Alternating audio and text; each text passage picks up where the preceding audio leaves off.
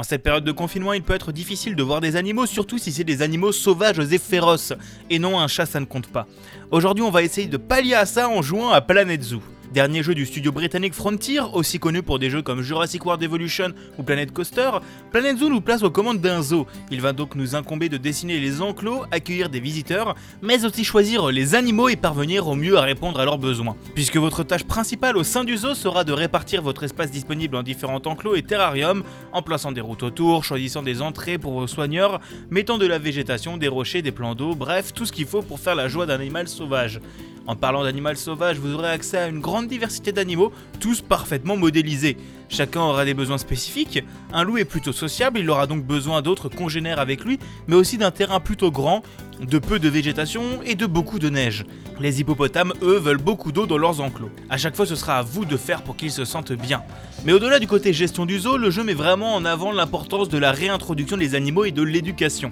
Vos animaux vont pouvoir se reproduire entre eux et ces petits, vous pourrez les relâcher dans la nature en échange de points de nature dont la somme variera entre l'âge de l'animal, sa longévité ou sa fertilité. Ces points de nature serviront eux à adopter de nouveaux animaux. J'ai parlé avant de la partie éducation, elle est très importante dans Planet Zoo.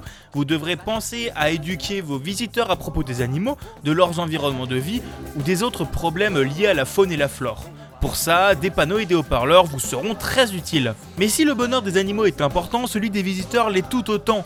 Vous pourrez bien sûr placer tout un tas de boutiques et commerces, de la nourriture, des boissons ou des souvenirs.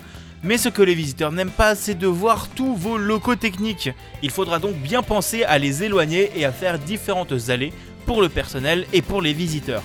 En conclusion, Planet Zoo est un jeu très agréable. On sent l'expertise des développeurs acquise dans Planet Coaster pour les interfaces et dans Jurassic World Evolution pour les animaux et enclos. Le tutoriel du jeu est un peu long mais très utile si vous voulez les 3 étoiles sur chaque zoo. Vous en aurez pour un bon paquet d'heures si vous voulez un beau zoo, vu le nombre d'outils de personnalisation hérités de Planet Coaster. Alors si ce topo vous plaît, Planet Zoo est disponible pour 45€ sur Steam, et surtout occupez-vous bien de ces charmantes créatures.